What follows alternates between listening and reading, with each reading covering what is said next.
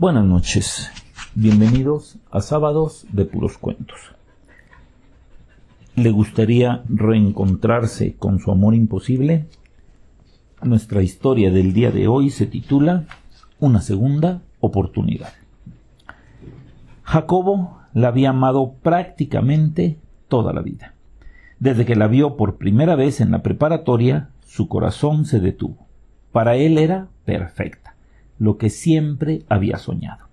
Sus ojos negros abaches, su pelo rizado, su pequeña nariz y su boca de color caramelo lo habían embrujado. Erika era una morena despampanante, de sonrisa fácil y una inteligencia sobresaliente. Siempre era la número uno, una auténtica lumbrera para el estudio, y él la observaba como se mira un cometa, lejano, en el cielo, hermoso, único, pero inalcanzable. Su timidez natural le trababa la lengua cada que quería hablar. En una ocasión se armó de valor y rojo como un tomate, se acercó a su amor imposible decidido a romper esa barrera que él mismo se había impuesto. Eh, oh, hola, Erika, dijo con un suspiro de voz. Ella volteó a ver quién era el que le hablaba. Claro que lo identificaba por ser parte del grupo, pero nunca había cruzado una palabra con él. Hola, le dijo mostrando su hermosa sonrisa.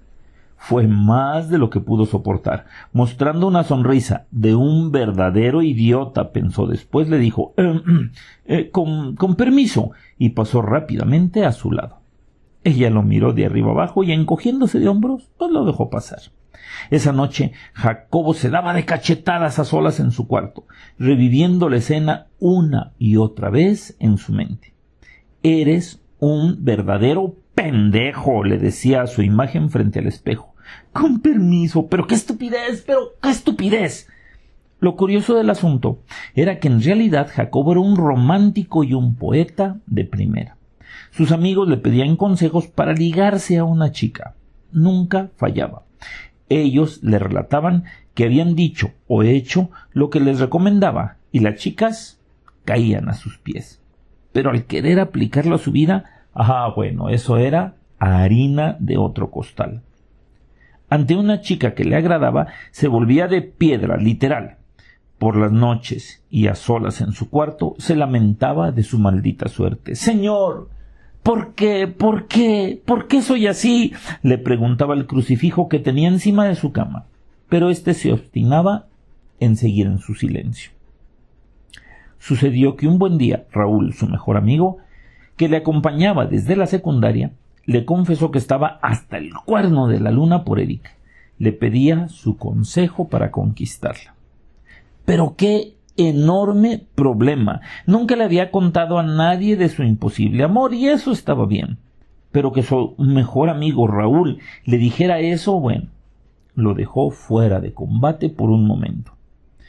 Entonces, ¿me vas a ayudar? Sí, amigo, por favor, por favor, le dijo, sintiendo que se hundía en un negro y apestoso pozo, se oyó decir Claro que sí.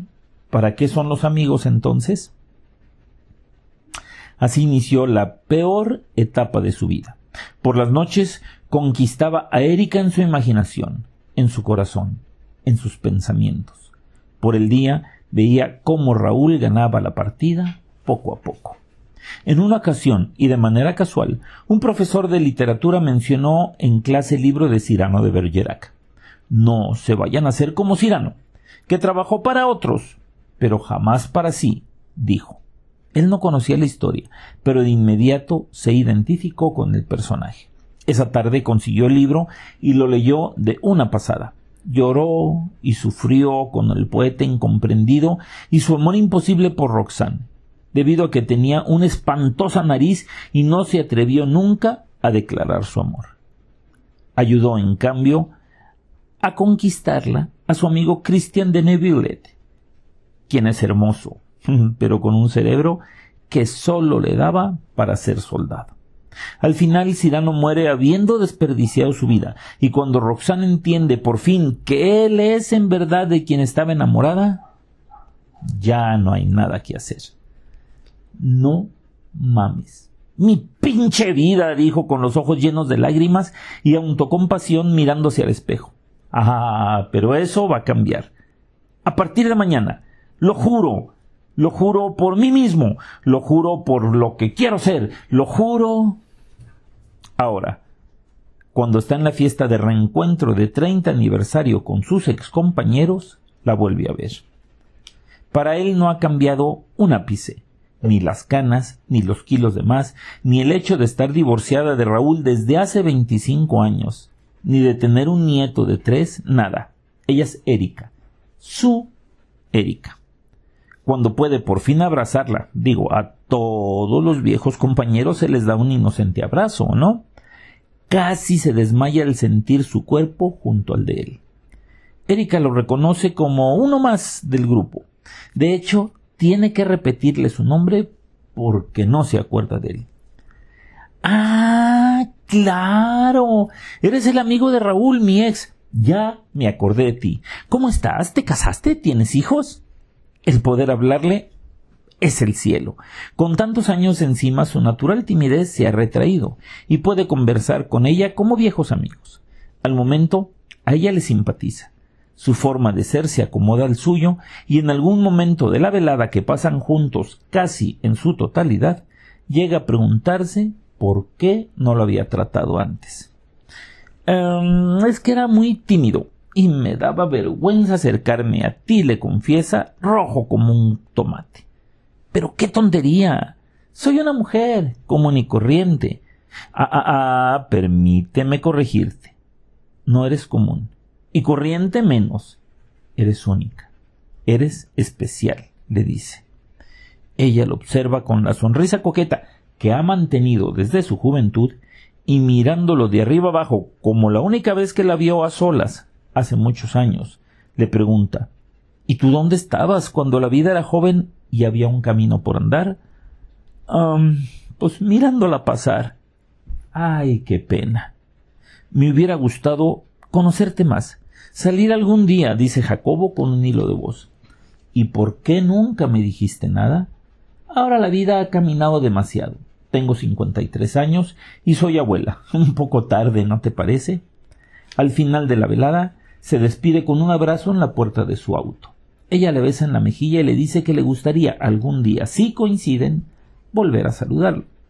Pero su trabajo la mantiene en el extranjero constantemente. De hecho, el haber ido a la fiesta fue por una suerte que estuviera en México en ese momento. Él la ve partir, con el corazón destrozado. Sabe que nunca más la verá. Sería mm, como sacarse la lotería sin comprar boleto. Además, por la plática, sabe que ella tiene una relación de varios años con un profesor francés. De hecho, es abuela debido al hijo que concibieron juntos. Todo se ha acabado. Ni siquiera le pudo confesar que toda la vida la había amado. Eso por lo menos le hubiera dado un poco de paz a su corazón. Derrotado, sintiéndose más viejo y acabado que nunca, solo con el recuerdo de su cuerpo y sus labios en la mejilla, se dirige a casa, solo. Bueno, no solo, tiene a Pancho, su perro labrador, con quien comparte la vida de un viejo solterón. Levántate, hijo, que no vas a llegar. Ándale, que si no tomas el camión de las seis treinta, adiós al día de escuela. La familiar voz de su padre le saca de un profundo sueño. Ya voy, apá. Ahorita salgo, contesta más dormido que despierto, sentándose en la cama. Te dejé veinte pesos para el camión sobre la cómoda. Te veo al rato, hijo, ya me voy a trabajar. Sí, apá. Gracias. contesta cuando de repente se da cuenta de la absurda situación en que se encuentra. Su padre hace más de quince años que murió, y la escuela hace ya más de treinta que la terminó. Dando un formidable brinco, sale de la cama con los ojos como platos.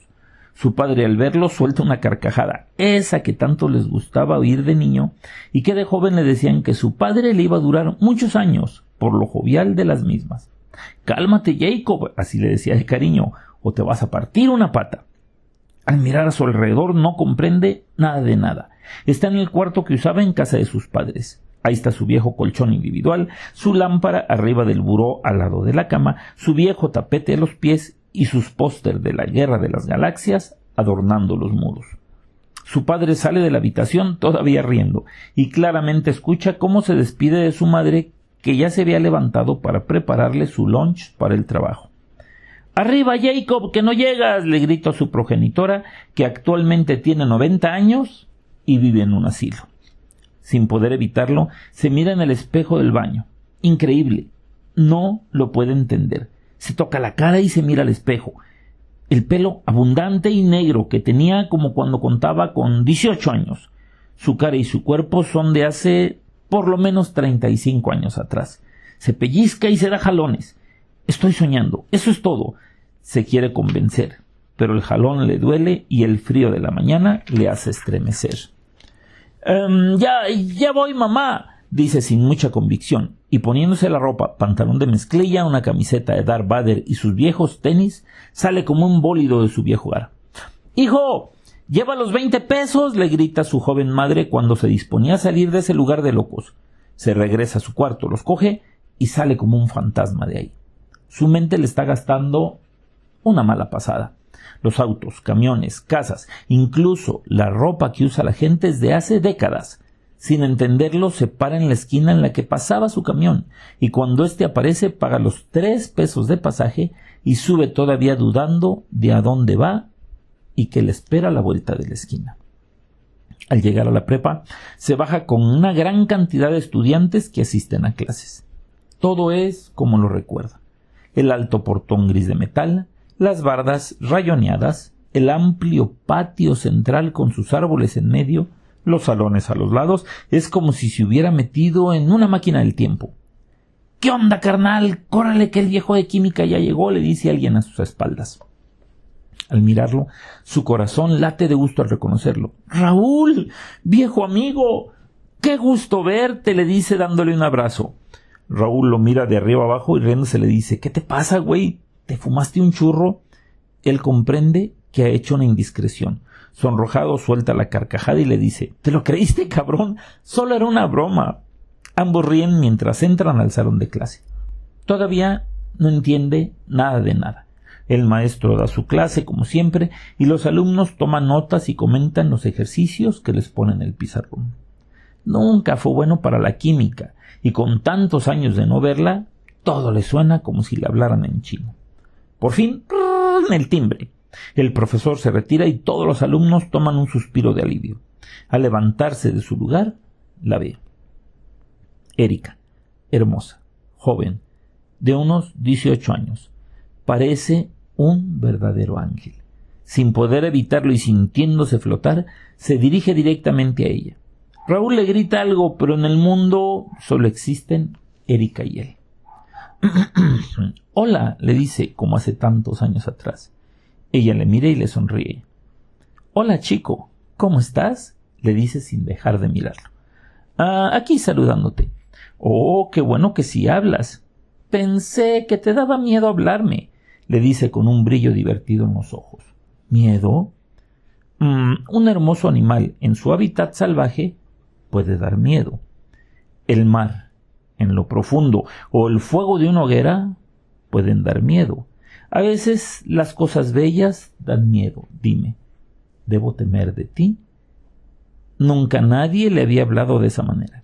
Por un momento no sabe si está bromeando o lo dice en serio. Al ver sus ojos se da cuenta de que no bromea. ¡Guau! Pero si me saliste poeta. Yo creí que esos ya no existían. Todavía quedamos, algunos pocos en el mundo. Me llamo Jacobo. Y yo, Eric. Ya lo sabía, le contesta con una sonrisa que le ilumina el rostro volviéndolo casi mágico. Eh, ¿Quieres desayunar? Te invito, dice buscando su, su cartera en la bolsa trasera de sus jeans. Al momento se da cuenta de su error. No tiene nada en la cartera.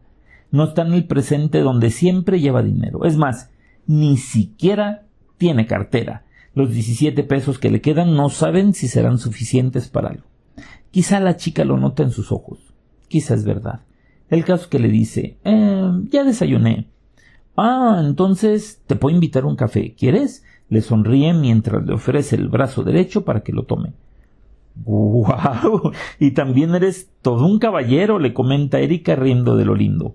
Pues ¿de dónde saliste? Eh, de alguno de tus sueños, le dice galante, y se aleja con ella del brazo dejando a todos boquiabiertos. Al mes de ser amigos, Jacobo le declara su amor a la luz de las estrellas a la salida de una posada que el grupo había promovido para festejar la Navidad. Al terminar la prepa, ella se decide por estudiar medicina. Él quiere ser psicólogo. A medias de la carrera se casan de manera íntima y romántica en el templo en donde se habían casado sus papás. La luna de miel, con muchas restricciones económicas, pero la pasan en Puerto Vallarta. Son la pareja más feliz que alguien hubiera conocido jamás. Jacobo ya ni piensa, ni siquiera recuerda cómo es que llegó a tener esa segunda oportunidad. A diario le da gracias a Dios por habérselo permitido. Cuando ella se convierte en cirujano, él ya tiene su consultorio particular con una clientela envidiable. Poco a poco, Erika es invitada a participar en congresos en Estados Unidos, Francia y España. Jacobo se las ingenia para acompañarla a todos lados. Cuando nace su primera hija, Erika III, ya que la madre de Erika lleva el mismo nombre, el cielo es poco para ellos. Le siguen Beto y Rosita. Ahora a sus 53 años es abuelo de Eriquita, cuarta, y ya no puede pedir nada más a la vida. Cuando llegan a su casa, Erika se da una ducha y le saluda coqueta con una bata casi transparente que deja ver su aún bien torneado cuerpo. A Jacobo siempre le pasa lo mismo cuando ve a su mujer así.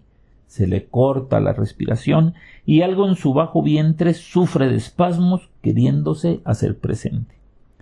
Están acostados viendo el atardecer detrás de la ventana. Aún desnudos y sudorosos, no se quieren separar ni un centímetro uno del otro soy tan, pero tan feliz. Si Dios me llamara ahora mismo, solo podría decirle gracias, Señor, gracias, le dice a su mujer al oído. Quisiera, quisiera quedarme así, como estamos, para siempre, nunca movernos de aquí.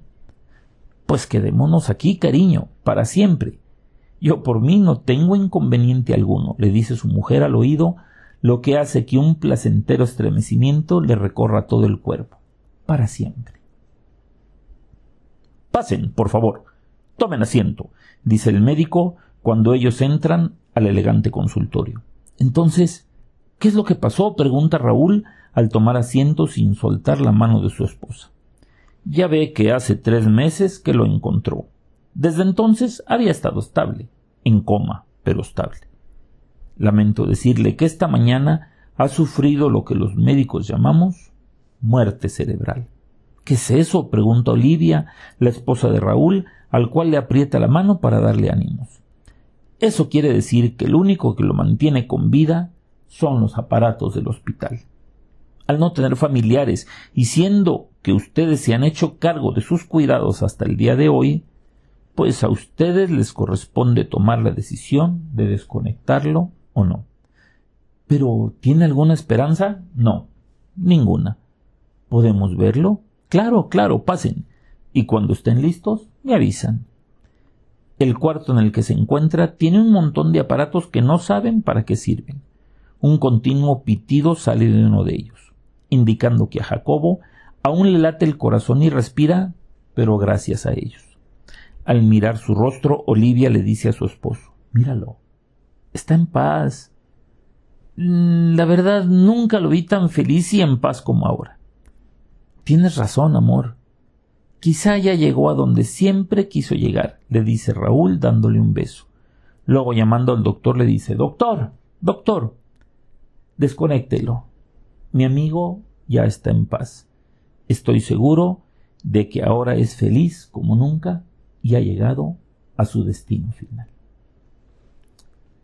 Espero que el cuento les haya gustado escucharlo tanto a ustedes como a mí al escribirlo.